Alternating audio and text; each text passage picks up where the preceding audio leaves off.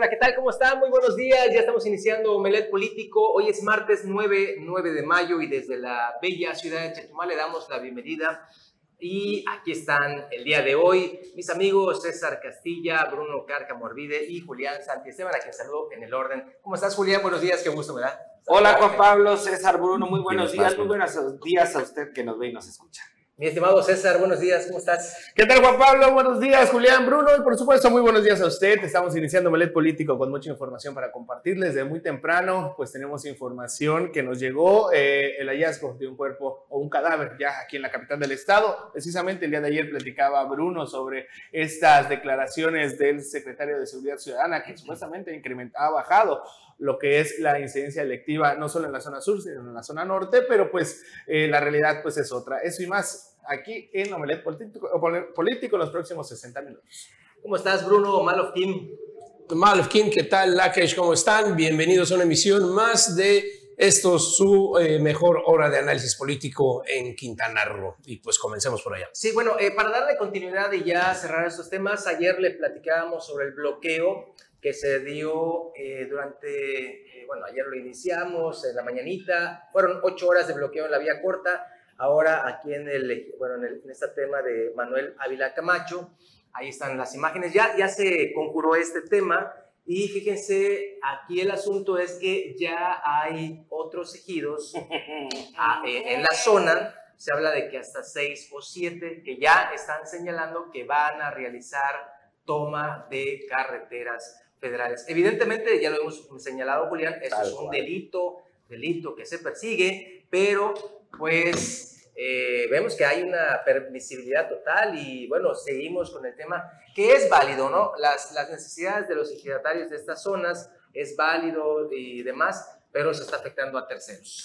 Bueno, lo comentamos también la semana anterior, aquí la situación está pues en el precedente sentado, es decir, podemos estar de acuerdo o no, porque hay quien no lo está, en estos reclamos de los ejidos, eh, particularmente porque dicen, bueno, pues si las carreteras vinieron finalmente a darle comunicación, a darle modernidad, a darle viabilidad misma a las comunidades de esta entidad que durante décadas estuvieron incomunicadas, también lo comentamos en su momento, pero la cuestión está en que sentando el precedente de que le pagan a una, pues iban a venir los reclamos en escalerita tal cual vinieron. Esta eh, comunidad de Ávila Camacho que ayer cerró la carretera fue la segunda de la semana de la semana. La primera fue gracias Así es. La Pantera. Y hoy por la mañana escuchaba, por cierto, fíjense nada más hasta dónde está llegando esta situación. Hay comunidades, hay ejidos como Sachán en la ribera del río Hondo, que no está propiamente sobre la carretera eh, estatal, sino es una carretera vecinal que comunica toda la región de la ribera del río Hondo, que ya también está haciendo el mismo reclamo. Luego entonces pues mientras haya carreteras por los ejidos que se quiera, pues van a empezar a surgir este tipo de, eh, pues de demandas de los, de los pobladores y bueno, veremos hasta dónde y hasta cuándo pues terminan este tipo de exigencias. Sí, ahí veíamos en las imágenes a Luis Gamero Barranco, el subsecretario de gobierno, eh, y estuvo allá justamente tratando de, paliar la situación. Se está eh, señalando que se le va a dar algunos días a, estas, a este tema, porque son 44 hectáreas que se expropiaron hace 50 años, imagínense ustedes, y hasta ahora pues están realizando esto. Hay que mencionar también que estas personas, pues al detener el tráfico y demás, cobraron hasta 100 pesos por unidad para dejarlos pasar. Hoy escuchaba también a la secretaria de gobierno, a Cristina Torres, señalar que esto no se puede realizar y hay carpetas de investigación ya ante la Fiscalía de Justicia porque, pues, aunque digan que es una cuota voluntaria, pues, ¿qué de voluntario va a tener? te dicen, bueno, pues, estás detenido, pero pues podrías dar 100 pesos mientras esperas un rato por el tema del goteo. Así la situación, se vienen nuevas manifestaciones, bloqueos, eso es un hecho y también allá por Chumpón me estaban señalando Julián César Bruno, toda esta zona que está ahí en, el tema de, de, la zona maya, también allá están ya pensando realizar manifestaciones en el futuro. Ojalá que eso lo tomen en cuenta para que apaguen el fuego antes de que inicien estas brasas gigantes que estamos viendo en la zona. Principalmente, este, uno de los acuerdos que se tomaron ayer eh, fue de que, pues a través de esta dependencia federal, el INDAVIN, quienes son los encargados de evaluar lo que son las, los tramos, los terrenos en este caso, pues eh, lo que están solicitando estos, estos ejidatarios eh, y que hay que mencionar también entre los que se van a sumar o los que ya tienen pensado sumarse a esta serie de manifestaciones es la elegido de presidente Juárez, quienes en las próximas horas posiblemente también inicien con este tipo de manifestaciones. Va a tardar 25 días, eso es lo que se dio a conocer el día de ayer a través del subsecretario de gobierno eh, Luis Gamero Barranco para pues iniciar con este proceso de, de avalúo y posteriormente se va a llevar a un acuerdo en el que cuánto posiblemente se les pudiera pagar por hectárea.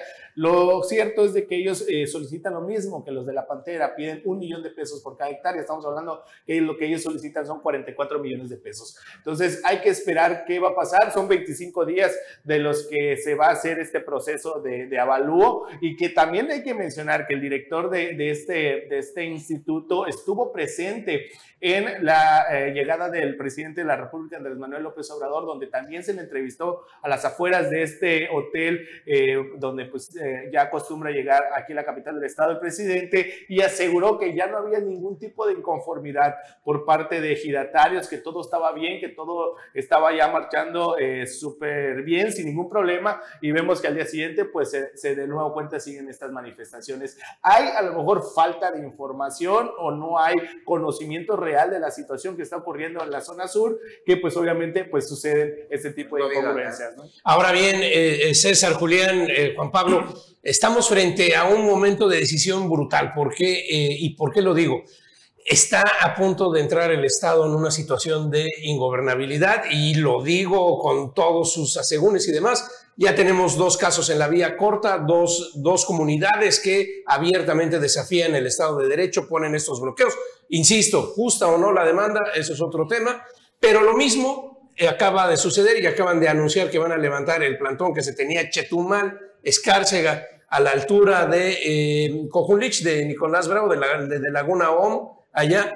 Todo esto, eh, no sé si recuerdan que se cambió el trazo del tren Maya y el paradero se movió 3, 4 kilómetros del centro de la comunidad que está enfrente de Cojunlich a estar enfrente de un hotel de un, de un hotel que está ahí, ahí mismo, que no está en el cruce, no está nada, pues la gente de la comunidad también dijo, nos vamos a sentar a dialogar antes de que continúen los bloqueos. ¿Y por qué digo eh, ingobernabilidad? Si tres comunidades ya vieron que este es el camino, prepárense porque vamos a ver que todo el Estado va a ver que este es el camino para reclamar Aguacán, reclamar CFE, reclamar todos los problemas que tenemos, porque es la única vía que el gobierno y la administración de Mara Lezama está entendiendo. Es el único mecanismo por el cual esta administración voltea a ver y hace algo por las quejas y las denuncias. Y espérense a que empecemos a ver eh, eh, quejas y protestas contra el secretario de Seguridad Ciudadana, eh, Rubén Ollarvide, cuando dice que no hay muertes y tenemos estos homicidios latentes y constantes en todo el Estado. Justamente, justamente por esto que apunta Bruno es que la semana anterior comentábamos, el problema tal vez ni siquiera es la exigencia de los ejidatarios, el problema es la respuesta de la autoridad, porque la autoridad es la que sienta los precedentes y da un faro de luz a los demandantes sobre cómo es el camino que pueden seguir para obtener lo que están demandando. Y tal cual, así tal cual lo apunta Bruno. Estamos justamente en la antesala de que cualquier ejido que tenga por sus comunidades una carretera, cualquiera que sea el tiempo cuando la hayan construido, pues la exigencia es posible en tanto no haya habido una indemnización en su momento. Por eso decía también, podemos estar o no de acuerdo con lo que exigen. El problema son los precedentes que ya se sentaron. Así nada más. Y en el caso de Nicolás Bravo, acuérdense que se los catafixiaron. Vaya, les dijeron, no, que el, la, la, estación no va a estar acá, donde se cambió ahí va a quedar, pero les vamos a dar una superplaza y otras cuestiones que el gobierno ya negoció y ya les sentó las bases de estas promesas que vienen en un futuro. Así que, pues ya todos están viendo el caminito, ya está chapeadito y pues todos están yendo por el mismo, saben que les va a redituar. Eso es innegable. Camino y eh, negociación que anunció ayer la gobernadora Mara Lezama en la mañanera. ¿eh? Así que primero las comunidades y esperemos a ver en qué momento el sector hotelero no nos hace un plantón los empresarios reclamando afectaciones. Bueno, es que es el único camino, es que esta administración no contesta un teléfono. No hay nadie en esta administración que pueda atender a la gente en un reclamo justo, justo y necesario. ¿Y cuál es el único camino? Pues te trueno las carreteras. Y bueno, solamente eh, haría esta necesaria distinción. Estas exigencias de los ejidos por momentos se encuentran con el tren Maya, pero no necesariamente se deben únicamente al tren Maya. Es decir, entiéndase que el tren Maya fue para este caso en concreto solo el detonante. ¿Sí me explico? Porque independientemente de que vaya a seguir el tren Maya, de que se vaya a construir o de que el presidente diga finalmente se cancela el tramo 7 como amenazó en el 2022, la exigencia va a seguir. Es más, Seguramente las exigencias van a seguir más allá de este gobierno federal, porque dudamos que vayan a indemnizar a todos los ejidos que en algún momento vayan a levantarse para hacer este tipo de exigencias. Así que el tren Maya y las exigencias de indemnización parecen que van juntas, pero no necesariamente. Puede el tren terminarse, puede incluso operar este, en julio dicen que llega el, primer tren, ¿no? Ayer lo anunciaron en la matutina, pero no necesariamente las quejas se van a terminar. Así nada más. Pues sí, bueno, este, nos manda la producción a nuestro primer corte. ¿Todavía? ¿Seguimos? Allá. Vamos a un corte, no se vayan.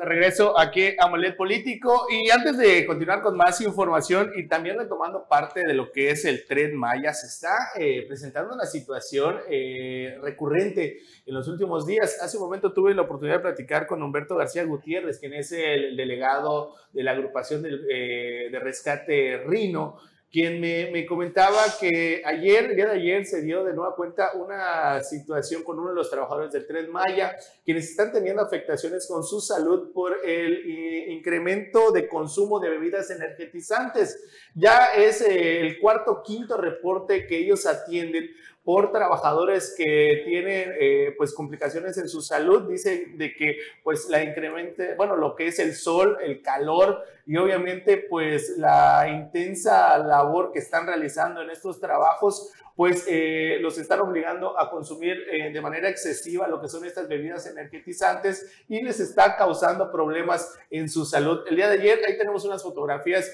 de, de la atención que tuvieron estos paramédicos a uno de los trabajadores, ya que pues menciona que tenía problemas para respirar, incluso hipertensión y pues el eh, incremento en lo que es en el pulso, pulso cardíaco. Posiblemente me comenta el delegado de, o más bien este paramédico que pues tuvo hasta posiblemente eh, poder caer en convulsión por la cantidad o el exceso de estas bebidas energetizantes que están ingiriendo los trabajadores del Tren Maya. Pero aquí estamos hablando, para que esto suceda, eh, César, estamos hablando de más de dos litros de, de cualquiera de estas cosas, que si uno lee el, el mensajito en la etiqueta dice producto ligeramente nocivo. Sí. O sea, ahí está la advertencia. o sea, cada uno sabe si se lo toma o no. Sí, y, y, pues sí es una situación que posiblemente no pudiera ser ahorita como que eh, tan grave, pero ya está el foco rojo ahí eh, prendiendo por el tema de que el sol que hemos estado resintiendo en los últimos días, el calor, y estás ah, de acuerdo que pues ellos están trabajando obviamente bajo el sol y con este... Y luego con el rebote de calor. exactamente, o lo que es la sensación térmica, pues, y, y obviamente el el cansancio que ellos pueden tener por las labores que realizan, pues también los está orillando a, ingerir de manera excesiva estas bebidas que al final de cuentas, pues ya hay varios casos que se están presentando en esta obra del Tren Maya en, en Shulja y fue los reportes que han estado atendiendo pues esta agrupación. Va, es terrible. ¿eh? Sí, caray. Bueno, vamos a este recorrido que hacemos de manera diaria, todos los días aquí en Omelet Político. Vamos a ir hasta Benito Juárez, ahí en Cancún Ana Patti Peralta de la Peña, la alcaldesa de Benito Juárez, eh, pues envió un abrazote muy fuerte y todas sus felicitaciones al tema de las mujeres y eh, pues todos los que están celebrando algo, eso por el día de mañana, 10 de mayo, y reconocen también la labor y la unión de los tianguistas aprovechando el combo allá en Benito Juárez. Vamos a ver toda la información.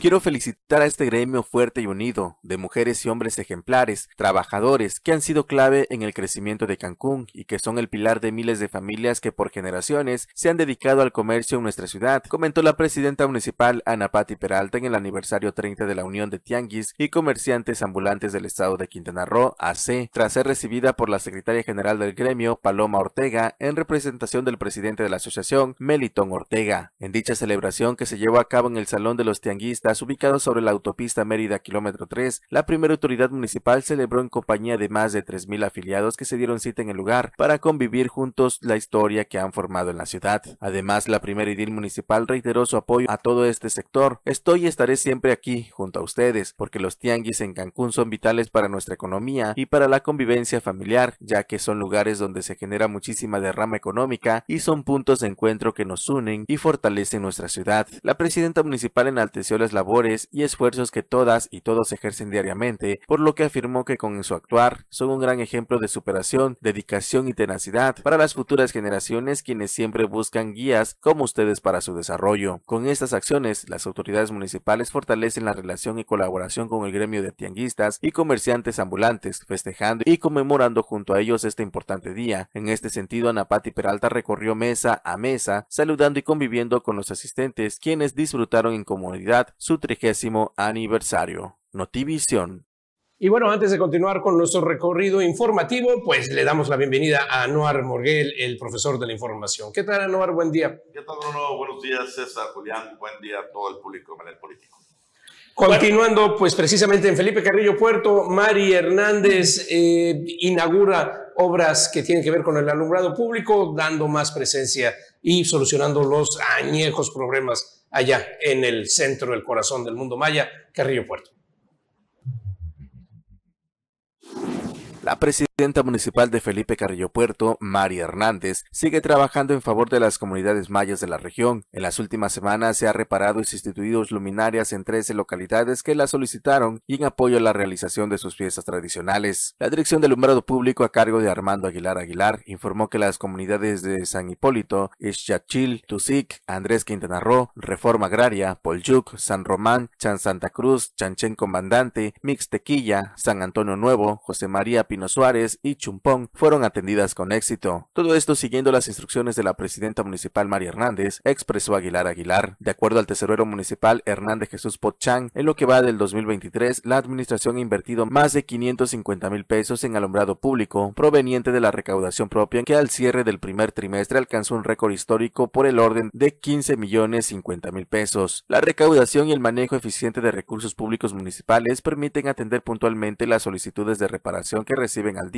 y durante las visitas que la presidenta municipal realiza dentro del programa Presidenta en tu colonia, agregó el encargado de las finanzas. Asimismo, informó sobre la instalación de nuevas luminarias en los domos deportivos de las colonias de la ciudad, al que las familias y deportistas acuden. Notivisión. Y continuando con más información, la gobernadora Mara Lezama Espinosa ha anunciado lo que es un nuevo modelo de apoyo a cooperativas. Durante su participación en la conferencia de prensa del presidente Andrés Manuel López Obrador, la gobernadora de Quintana Roo, Mara Lezama Espinosa, anunció un nuevo modelo de apoyo a las cooperativas que su gobierno impulsará para transformar la economía social de las y los pequeños productores. Explicó que con recursos, créditos y capacitación se impulsará el crecimiento económico de los ejidos, comunidades, organizaciones de trabajadores, cooperativas y empresas que pertenezcan en su mayoría o exclusivamente a los trabajadores. Se sientan las bases para que el éxito turístico se refleje de forma equitativa entre quienes más lo necesitan. El nuevo modelo de apoyo a cooperativas promueve la gestión autónoma y transparente para quienes quieran organizarse para producir u ofrecer servicios, tomen decisiones colectivas y distribuyan equitativamente las ganancias. El objetivo es impulsar un modelo de apoyo a la economía social que sea útil, que fortalezca profesional y económicamente a los ejidos, a las comunidades, a las organizaciones de trabajadoras y trabajadores, cooperativas y empresas que pertenezcan en su mayoría o exclusivamente a las y los trabajadores. Transformar la economía de Quintana Roo no es una tarea fácil y por eso hemos convocado a la participación de todos los sectores de la población para sentar las bases para una distribución equitativa de los beneficios del turismo. Y qué mejor apoyo que a través de las cooperativas. La gobernadora de Quintana Roo añadió que se enmarca el nuevo acuerdo por el bienestar y desarrollo de Quintana Roo, que conjunta la suma de esfuerzos y el trabajo conjunto de todas y todos para que la prosperidad compartida permita cambiarles la vida a las personas, principalmente a los más pobres. Informó que a través del trabajo en territorio y lejos del escritorio se ha empezado a tejer una red de capacitación y apoyo a las organizaciones de cooperativas de producción agropecuaria, pesquera o artesanal, así como de los servicios turísticos que permitan integrar a las familias quintanarruenses a la economía de manera más justa y equitativa. Notivisión.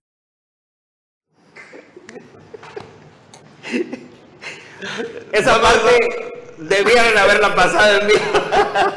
Estábamos hablando de otros temas. Interesante ahí la información que dio a conocer la gobernadora Mara Lezama sobre este modelo de apoyo a cooperativas. Un sistema eh, de modelo de negocio que ha funcionado en el pasado, que se dejó de utilizar. Recordemos que aquí en Quintana Roo muchas de las hoy eh, son destinos turísticos, Playa del Carmen, Tulum, Holbox, vivieron a base de cooperativas pesqueras. También en la zona agrícola hubo eh, en su momento importantes cooperativas que se han dejado de promover a pesar de que es un modelo de negocio bien interesante que además pues es recomendado por la propia Organización de las Naciones Unidas. Ahora veremos cómo pone toda, todo este elemento, todo este andamiaje para apoyar la creación y el surgimiento de nuevas cooperativas del gobierno de Mara Lezama. Sí, obviamente habrá que estar, digo, este tipo de modelos puede ser, puede ser exitoso, requiere la participación continua y permanente de todos los integrantes, particularmente porque, pues bueno, luego hay dirigencias de esas cooperativas o directivos temporales en esas cooperativas que son los que se agandallan, ¿no? De Digo, hecho- ejemplos también hay muchos históricamente, hasta, No, no, en, hasta en pero- periódicos dirían en la jornada, ¿no? Pero bueno, este... Oye, qué bien vive, por cierto, la, la directora de la cooperativa. Por eso, Oye, por eso oye, digo, bueno, a Pero, ver, pero, pero fíjate, na- nada más un, un apunte, ¿no? Todo también va a depender de cómo manejen el esquema, porque estaba checando dentro de las acciones previstas que pi- piensa hacer el gobierno estatal, una de las de los requisitos para que puedas acceder a los créditos, al apoyo y a la capacitación es demostrar que efectivamente la empresa o el negocio es propiedad de sus trabajadores. Es decir, si lo hacen bien, si no permiten que haya injerencia de uno, dos, tres gandallas, muchas veces los gandallas son propios políticos, ¿no? Sí, claro. sus cooperativas. Ahora voy a ser el director durante 30 años de esta cooperativa y bueno, hijos, nietos y todos se convierten en socios de esas cooperativas hasta que tienen el control total. Efectivamente. Digo, pero bueno, Eh, pero justo- como modelo está bien finalmente, ¿no? También, digo, si se tiene esa participación permanente por parte de todos los cooperativados, bueno, puede ser posible una administración que resulte verdaderamente equi- equitativa para todos los participantes. Digo, como modelo de negocios y tratando de llegar a la mayoría de los integrantes, pues no se me ocurre uno que, es- que resulte más equitativo como modelo. Como modelo. Obviamente la instrumentación, pues es otra cosa, ¿no? Y ahí viene uno de los grandes temas, la instrumentación, porque, eh, Anuar, el, el- el pretexto o el... o- o- ahora sí que esta medicina viene por la enfermedad de lo que estaba pasando precisamente en Laguna OM con los... Digo, se va a implementar en el resto del estado, pero era una solución inmediata y directa para incentivar el eh, producto y los comercios que llegue a la comunidad de eh, Laguna OM, que precisamente son los, los más afectados por el movimiento de 5 kilómetros de un paradero que implica que la gente no llega. ¿Qué es lo que te iba a acotar y decir? Pues que como muchas otras acciones, como el Felipe Ángeles, el aeropuerto, esto a nivel federal, es una gran obra, pero no hay cómo llegar a él y se cae la obra precisamente por labores de terceros. Habría que ver aquí cómo la cooperativa sí funciona en la medida que hagan que la gente camine esos cinco kilómetros, los trasladen, los lleven directamente al centro comercial, lo cual aplica a muchísimas otras cooperativas. Está el caso de las codornices eh, en, el, en, el, centro del estado, en Carrillo Puerto, en toda la zona eh, maya hasta Tijosuco, que ahí estuvo la inversión, estuvo todo, las compañeras hicieron los criaderos, había producción, había codornices, pero nunca lograron hacer que el resto del Estado le comprara las codornices. Bueno, hay, ha habido también otros ejemplos históricos aquí. La arrocera, precisamente por el rumbo de Nicolás Bravo, estuvo, estuvieron las empresas, este, la lechera. las lecheras, efectivamente, las de quesos, las de enlatados de chiles jalapeños, en fin, cualquier cantidad de ejemplos históricos aquí mismo en Quintana Roo que bueno, han terminado primero con el control del gobierno en turno. Ese, ese ha sido el gran problema. Y segundo, pues en un gandallismo que termina en reventar ese tipo de empresas cooperativas. Habrá que ver, habrá que ver. Bueno, por lo pronto, la, como dijo Julián, el como modelo de, modelo de negocio no parece ser una alternativa mejor para crear nuevos eh, nichos de desarrollo económico, sobre todo en la zona rural. Entonces, vamos a ver, eh, pretenden conectarla con la, con el tren Maya, con el proyecto del tren Maya, que supuestamente brindará facilidades de conectividad para trasladar los productos y en el mejor de, las, de los afanes esperamos que, que funcione que sería bastante positivo para Quintana Roo, pero tendrá mucho que ver con cómo se aplique este modelo y creo que la responsabilidad va a ser de la Secretaría de Desarrollo Económico. Y fundamentalmente de los, de los cooperativados, ¿sabes? Que es, es que es decir, al, gobierno le toca siempre la responsabilidad de incentivar y en el más intervencionista de los casos echar a andar.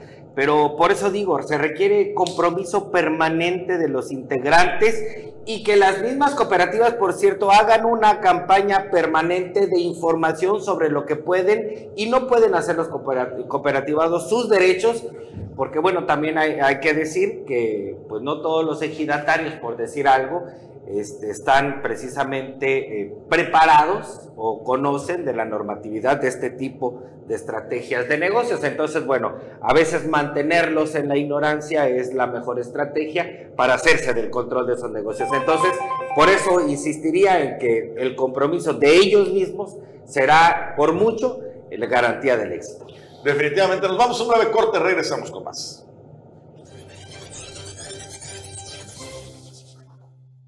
Estamos de regreso aquí en Novelet Político. Oigan, la nota del día. A ver. El batazo, bueno, de ayer, el día de ayer, ¿no? El batazo de la ¡Oh! Suprema Corte de Justicia de la Nación. Y la reacción del precio. A la reforma electoral, al plan B de la reforma electoral, que tiene encorajinados a todo mundo dentro de Morena. Bueno, hoy tuve la oportunidad de platicar en otro espacio con la diputada federal Anaí González quien despotricó contra los magistrados diciéndole que ellos no fueron electos en las urnas, que están de intervencionistas en Está otro poder. el poder judicial, dijo el presidente. Oye, pero ya es parejo, o sea, la, la línea la dicta el presidente desde la mañanera y todos los representantes de Morena a lo largo y ancho del país están ahorita crucificando a los nueve magistrados que votaron a favor de echar atrás la reforma. Esa es la clave, Anuar, que fueron nueve de los once. ¿Y, ¿Y por qué es la clave? Pues porque varios de ellos estaban muy ligados y muy asociados directamente al, presidente y a, la, y, a la, y a, la, cuarta transformación, a la administración. Y el tema eh, salió Genaro eh, Villamil precisamente a explicarlo, a alguien mucho más ligado a la 4T que a la, a la oposición, a decir, ok, el problema es que se hizo, eh, se concretó de manera incorrecta en eh, la Asamblea, en, la, en la Cámara de Diputados, en la presentación. Por eso fue que tantos magistrados a la hora de revisar, pues si no lo haces de acuerdo a la ley, pues no pasa, independiente del contenido. Eh, habría que, bueno, habría que explicar, si usted no ha seguido el tema, los magistrados, el proyecto que votaron ayer los magistrados ni siquiera se pronunció sobre el fondo. Es decir, dijeron los magistrados, no se siguió de manera correcta el proceso legislativo, No hubo una discusión suficiente del proyecto como para poder, para que los legisladores hubieran podido emitir un voto razonado sobre lo que aprobaron finalmente. La oposición ni siquiera tuvo la oportunidad de conocer el proyecto presidencial, simple y sencillamente lo votaron y eso violenta el proceso legislativo. En consecuencia dijeron 9 de 11. A ver, ni siquiera le vamos a entrar sobre si es correcto o no regular eh, el monto que deben gastar en comunicación social, que los funcionarios puedan hacer promoción de sus campañas políticas o promoción política en general siendo funcionarios públicos, eso no lo discutieron, ni siquiera entraron a eso, dijeron, a ver, no, no, no, no, no, no, no. ¿Cómo está integrado esto? Hicieron mal el proceso legislativo y esto va para atrás, completamente para atrás. Ahora bien, hay que decir una cosa, esta primera parte del plan B, a mí me parece que no es lo que verdaderamente afecta de manera sustancial el proceso electoral o pudiera afectar de manera sustancial. Primero porque, bueno, ok, la, vincula, la promoción por parte de los funcionarios, ahí sí. Pero los topes de, de, gastos en comunicación social, que por cierto habemos, digo, hay muchos que están festinando el asunto porque ya no van a poder, este, digamos, condicionar a los gobiernos a que destinen solo determinado monto en, en gastos de promoción. Eh, pero la, la segunda parte, lo que debieran, digamos, aprobar o desechar antes de junio para que aplique en el próximo proceso electoral, es ahí donde está lo interesante. Es ahí donde está la desaparición de las juntas locales, las juntas distritales, la modificación de los obles como el IECRO, es ahí donde está lo interesante. Eso sí, es un golpazo para el presidente porque representa que el Poder Judicial se le ha puesto enfrente y le dijo, aquí no pasa. Pero no es la primera vez. No, porque van ya, tres por lo ya van tres patazos que van hacia atrás y bueno, por eso el enojo presidencial. Ahora, la respuesta es no van a insistir con otra reforma de bote pronto. Eso es lo que te iba a preguntar, si van a hacer el plan B visto otra no, vez. plan C, plan C. Pero el plan C, por lo que se ve, es una guerra mediática porque le pregunté justamente... Y es una moneda al aire. Le, le, pregunté a la diputada, ¿no? ¿Y cuál es el plan C? Pues el plan C es plan cuarta transformación, plan carro completo, plan voto parejo, es decir, van a llevar la guerra a donde Morena también se sabe mover, que es a nivel territorial y a buscar apalear en las urnas para tener la mayoría y entonces sí entonces, poder otra vez. a, reformar el y, y precisamente sobre la respuesta también de, de, Morena Mario Delgado también en su en su cuenta de Twitter pues eso fue lo que mencionó respecto a esta situación que bien comentamos. La anulación de la primera parte del plan B de la reforma electoral dice es un claro atentado en contra de la división de poderes. Las y los legisladores que por mayoría y después de un intenso trabajo legislativo aprobaron esa reforma son representantes populares y esta reforma respondía al clamor de la gente de vivir en una auténtica democracia sin despilfarro, no a los intereses de una minoría. Desafortunadamente, hoy la decisión de algunos ministros de la Suprema Corte de Justicia de la Nación. Oye, habría que ver la, la, polarización, Anuar, y eso es lo más grave, Julián, la polarización política en el país, ¿no? Porque esto es una muestra clara, mientras que estalla el presidente y los más eh, aguerridos eh, guindas. Por otro lado, los más aguerridos del otro extremo lo están celebrando como si fuera la victoria non plus ultra y hubieran ganado la presidencia, cuando bien están señalando aquí y estamos diciendo en la mesa de clínico, no pasó a debate el contenido. El asunto es. que alguien llenó mal la plana. Así, así de claro. Alguien no siguió los reglamentos, los procesos y como tal va para atrás. Cosa que no están de acuerdo los de Morena. ¿eh? Aseguran que ellos hicieron todo el proceso legislativo de Pero si todos lo vimos, ¿cómo lo, cómo lo aprobaron de bote pronto? bueno, diles a ellos. No, bueno, a ver. ellos aseguran que el proceso legislativo se llevó a cabo de A a Z. Quienes seguimos en su momento la aprobación, vimos cómo llegó, no lo discutieron siquiera, estaban diciendo, a ver, espérense tantito, es un dictamen, es un dictamen de más de 500 hojas, no lo vamos a leer en 8 horas, aguántense tantito. Y no, aún así lo aprobaron, fue la parte, la primera parte de la reforma. Y hay que insistir en una cuestión, es la tercera vez. La primera fue la reforma en sí misma que venía completa. Recordará que, Sí. que planteaba este, Pero la eso fue elección. en la Cámara, esa no pasó en la Cámara. Exacto, exacto. Pero por eso dicen al final es el tercer golpe político al presidente. Esa fue la primera. La segunda, la reforma eléctrica, también que vimos que no pasó. Y la tercera, esta que viene. La cuarta pudiera ser la segunda parte de la reforma electoral.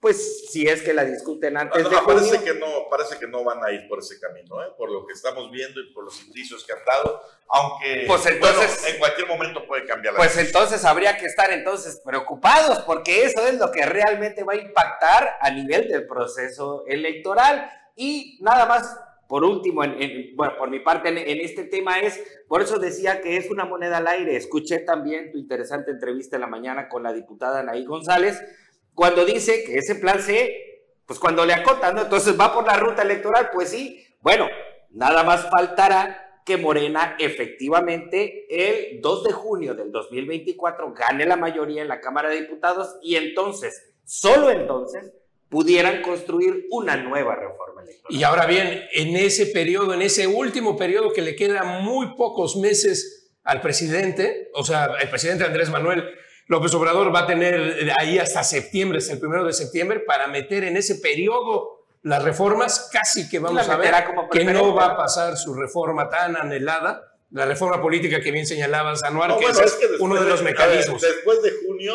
ya hay otro presidente, ¿eh? Exacto. O sea, eso, eso es claro. Ya las decisiones ya no serán de Andrés Manuel López Obrador, a menos que pues quede alguno de sus incondicionales.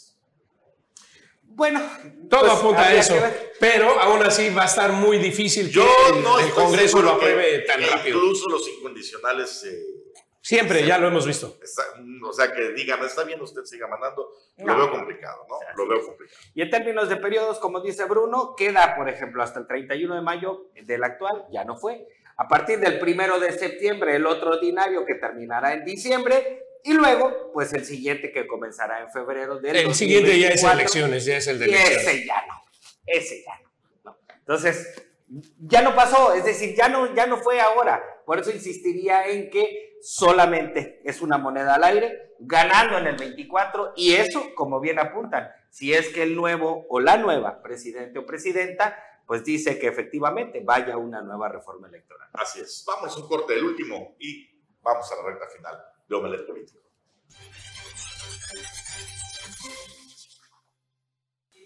Regreso aquí en la recta final de Omelet Político y también ayer en la mañanera mucha información, muchos anuncios para nuestro estado.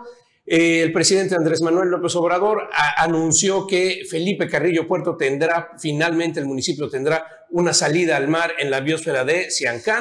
Eh, construirán, esto sí no entiendo por qué, eh, artesanos oaxaqueños, vamos a traer artesanos oaxaqueños como si no hubiera gente capacitada para hacer un camino artesanal. Esta vía de 56 kilómetros que le va a dar finalmente salida al municipio de Felipe Carrillo Puerto. Habrá que ver en qué condiciones y si esa salida pues va a tener facilidad para que haya un paradero turístico al menos o algo ahí, porque pues de tener nada más la salida al mar y no se puede aprovechar y no se puede hacer nada, pues seguirá la situación como hasta ahora. Y hablando de caminos y movilidad, César, anuncia a la Secretaría de Gobierno que en 15 días ya, vamos a tener finalmente la ley de movilidad. ¿Qué hay de esto ahí? Pues sí, eh, hace unos días también, bueno, que fue el día de ayer que ya la, la secretaria de gobierno, Cristina Torres Gómez, fue anunciado que ya en breve ya debe estar listo lo que es este reglamento de eh, movilidad para que pues ya se regule prácticamente todo lo que tenga que ver con movilidad en el estado de Quintana Roo. Esperemos que sí sean los 15 días, que ya se comience con esta aplicación. Lo cierto es de que sí hay inconformidad en la zona sur por la colocación de taxímetros aquí en la zona sur de Quintana Roo y solicitan o se va a hacer ya la solicitud por los eh, sindicatos de taxistas de Felipe Carrillo Puerto Bacalar e incluso también Otompe Blanco para que pues esa determinación pues no se lleve a cabo en la zona sur del estado. Eso es lo que sí se va a solicitar, pues aseguran que eh, independientemente de que pudiera ser una beneficio para el operador o incluso también para el usuario, pues aquí en la zona sur no se puede comparar con la zona norte, donde pues obviamente las tarifas son más altas y pues estamos hablando que apenas hace unos días ingresó o ya se aprobó lo que es el incremento de un peso a lo que es el, el, taxi colectivo y pues es algo que pues se viene hablando desde después de ocho años pues aumentó esta tarifa. Hablamos de también que desde 2021 se está esperando el incremento de la tarifa para el taxi eh, eh, ruletero y pues en este momento pues todavía no hay para cuando esto se haga y con la eh, colocación del taxímetro pues obviamente los únicos que se siguen afectando pues son los operadores. ¿Y, cuánto cuesta un taxímetro? Eso es algo que todos los taxistas se preguntan. Decían que había entre 1 y 9 mil pesos, ¿no? quién, Dependiendo quién la tecnología. ¿Quién te lo va, quién lo va a proporcionar? Porque estamos ¿Y quién va a vigilar que no los alteren? Pues dijeron que dos años para la implementación paulatina del taxímetro y que se les va a subsidiar con la lana que paguen los de Uber. Pero si, si se aplica o se, o, se, o se, lleva a cabo eh, de acuerdo a lo que diga eh, Rodrigo Alcázar, es poca la confianza que se tiene. Rodrigo Alcázar. ¿Quién? ¿No otra vez? ¿Quién es él? Por, es poca la confianza que tiene el gremio taxista a, a, este sujeto, porque pues obviamente eh, estamos hablando de que en inicio de año, pues obviamente les dio a tole con el dedo, los engañó por completo, por, al momento de que pues se había hablado de que iba a haber un incremento de la tarifa y al final de cuentas dijo, no, pues yo no dije eso. No sé oye, qué. lo, lo gaches es. Pero está grabado. oye, pero así con una no soy yo, ¿no? desfachatez de. Pero no soy yo, que. Oiga, pero. Nomás faltó que dijera como, editaron, aplicó, aplicó la, lo que le aconsejan ¿no? a los infieles. No soy yo. Pero si mira esto, cara, ah, no cabeza, traigas la playera llena de confeti y que tú no estuviste ahí. Ay, mira, el, el, diablo está en los detalles. Quiero rapidísimo nada más referirme a dos, a dos datos, por cierto, de los dos temas. Porque esto de la ventana al mar en el municipio de Felipe Carrillo Puerto suena bien interesante. Más allá, Bruno, de que vengan este, artesanos oaxaqueños, pues nada más hay que recordar que en los litorales de Felipe Carrillo Puerto está Punta Venado, está el asunto de Roberto Hernández y Banamex, y todo ese asunto de los señores del dinero que tienen hectáreas y hectáreas de selva y litoral que durante años se han mantenido calladitos. y no solo los señores del dinero legal. Eh, sí, claro, claro. bueno, a Roberto Hernández lo han acusado. Hay unas casas ahí hacia la reserva. Hay zonas completamente controladas por el crimen organizado. Bueno, recuérdese. Ah, en su momento Roberto Hernández. Roberto Hernández exactamente que decían que justamente que era dinero en narcotráfico. Bueno, eso por un lado. Habrá que ver esa ventana al mar a quién termina beneficiando. Por eso digo, el diablo está en los detalles. Eso por un lado. Y bueno, pues esto mismo que estaban señalando del reglamento de movilidad, es ahí donde vamos a conocer la manera en que se va a instrumentar cuánto le van a dar a los socios operadores para la adquisición de estos taxímetros si, va a ser a fondo perdido verdaderamente, como dijo la secretaria, si va a ser una única ocasión, si van a poder elegir ellos el modelo, si esos taxímetros no estarán conectados a algún otro dispositivo en otra dependencia, etcétera, etcétera, etcétera, y si efectivamente, como dice César, les autorizan que en la zona sur no se aplique este taxímetro,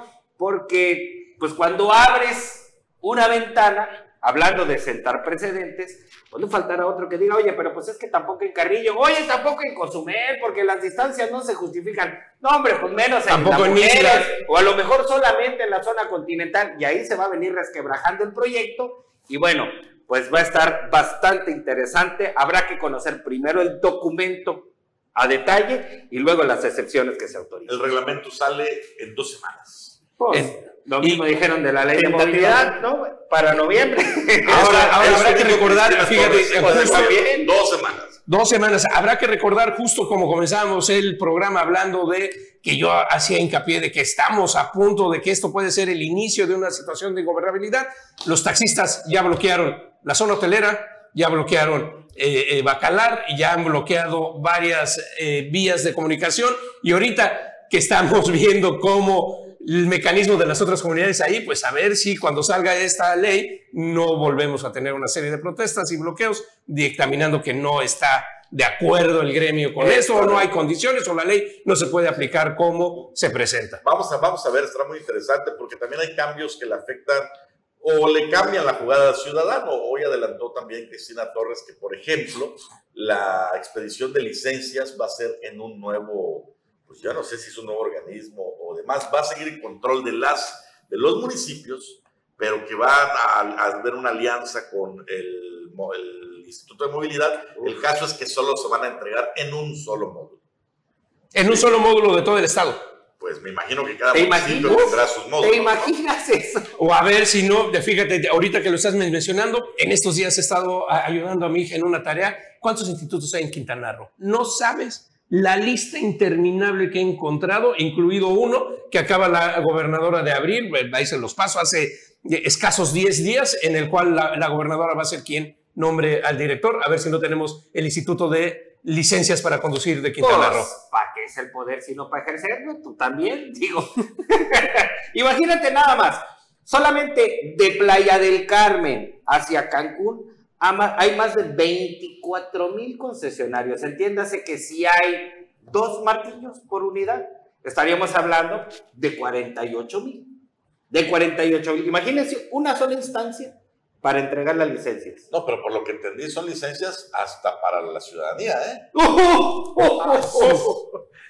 Cuando creías que nada podía ser más mal. Pero digo, eso fue lo que entendí. Voy a... A lo mejor lo entendimos mal, seamos optimistas, ¿no? A lo mejor lo entendimos mal.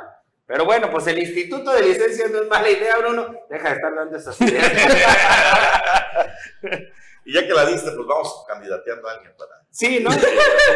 Bueno. Hemos llegado al final de Belén Político, compañeros. Y No, solo para, ya para terminar, eh, sí se ha confirmado el hallazgo de, de un cadáver ahí en Santa Elena, eh, lamentablemente uno más aquí en la zona sur de Quintana Roo. Ya en estos momentos ya la Fiscalía General del Estado pues está haciendo lo que es el levantamiento del cuerpo. Se habla de que es uno de los jóvenes que estaba pues recientemente reportado como desaparecido. Fue hallado con eh, obviamente con rasgos de violencia y amaniatado y embolsado. Esto es la realidad aquí en Quintana Roo, la realidad en la que no vive Rubén Oyarori de Pedrero, una realidad en la que se asegura por parte de las autoridades de seguridad, incluso de la fiscalía, que todo está disminuyendo, pero pues de nueva cuenta eh, ya estamos en la zona norte a 37 los ejecutados, aquí en la zona sur pues la cifra sigue aumentando. Y ahí va uno más para ese cero del secretario que anuncia. Mañana hablaremos de el fin del COVID aquí ya en México y qué cosas están sucediendo. Nos vemos. Hasta mañana. Hasta mañana. Nos vemos.